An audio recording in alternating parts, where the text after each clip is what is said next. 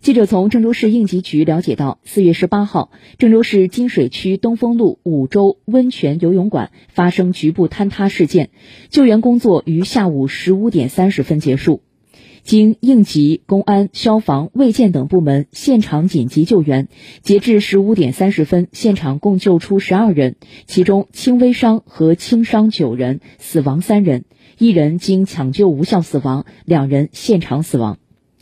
目前，三名企业经营者已被警方控制，善后工作及事件具体原因调查正在进行中。